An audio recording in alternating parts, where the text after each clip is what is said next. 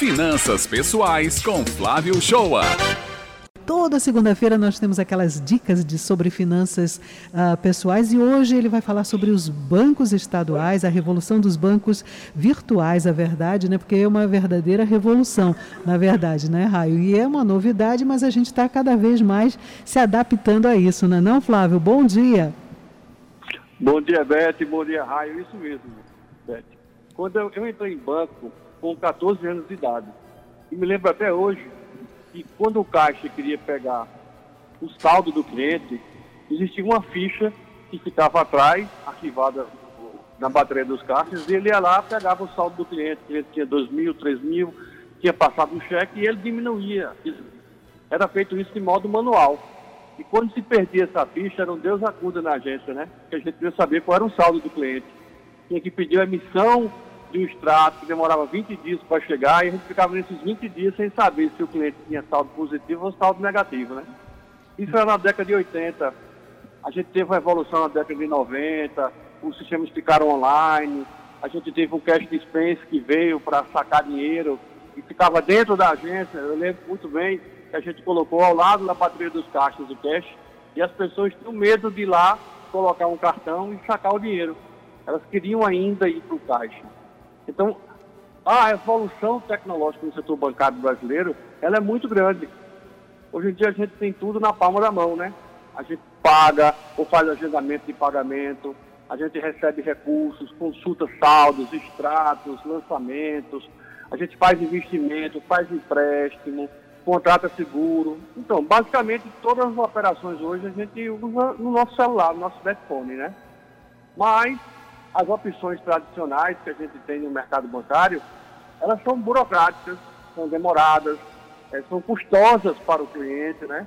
Sem mencionar a qualidade do atendimento, né? Existe uma exploração é, na cobrança de juros e taxas abusivas no Brasil, né? Porque no país a gente tem cinco bancos que eles detêm 80% do mercado.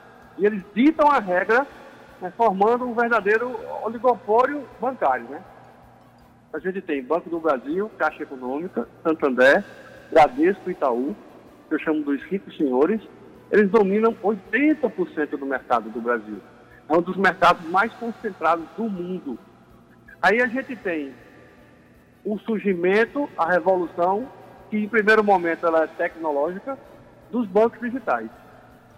Eles chegaram que tem um, um princípio. Qual é o princípio do, do, do banco digital? É não ter atendimento presencial mas eles têm uma agressividade por terem menos custos, eles têm uma proposta de relacionamento com o cliente diferente. Não é só oferecer uma tecnologia de ponta, não é só oferecer uma agilidade no atendimento. Para você ter ideia, eu sou cliente de um banco digital, na pessoa física e na pessoa jurídica, e converso com o meu gerente pelo WhatsApp. Pelo fato de eu não ter atendimento presencial, pelo fato de não ter uma agência física, mas não quer dizer que a gente não se relaciona com o banco digital. E qual é a melhor opção do banco digital? Qual é a maior agressividade dele? Qual é a melhor estratégia dele? É não cobrar tarifa nos serviços prestados.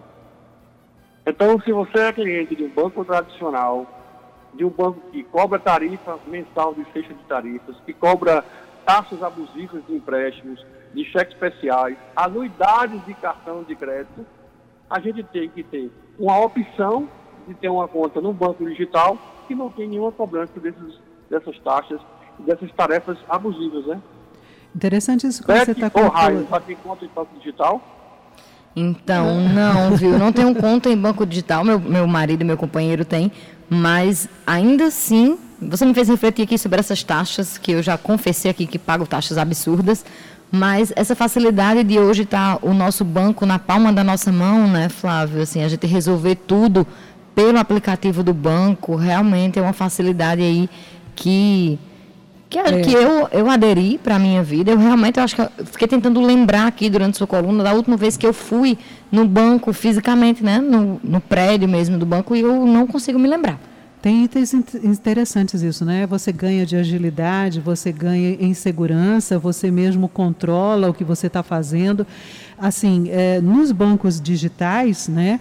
A vantagem, como você coloca, não é? Porque as taxas são bem menores do que os bancos tradicionais. Os bancos tradicionais, os grandes senhores, como você se refere, Flávio, eles têm os aplicativos que a gente usa, mas que também às vezes é, são difíceis até de, de utilizar. E eu me preocupo muito com a questão do desemprego, porque às vezes, muitas vezes, você agiliza né, para o cliente alguns atendimentos e talvez desempregue também algumas pessoas. Né? As agências estão cada vez mais enxutas.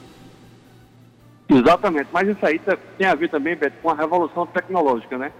O smartphone, que queira ou que não, ele, ele dizimou milhares de empregos do sistema bancário, né? E vai continuar fazendo isso, né? Agora, no Brasil, a gente tem uma inversão. Quem contrata mais hoje é banco digital do que banco tradicional, né? E assim, a nova geração, ela já acampou essa ideia. Ela sabe que não compensa entrar numa agência bancária, passar duas horas para abrir uma conta, para depois eu voltar para pegar meu cartão, de, meu cartão ou depois para colocar uma senha em outro lugar. Então, assim, ela já começa a ver que pelo smartphone, que é o instrumento mais usual para essa geração, ela vai resolver, ela vai abrir uma conta no banco digital pelo smartphone. Né? Se você pegar a estatística dos últimos 24 meses, a gente vai comparar aqui a evolução na abertura de contas e ativação dos bancos digitais, ela é muito maior do que os bancos tradicionais. Isso aí é o grande desafio dos bancos tradicionais.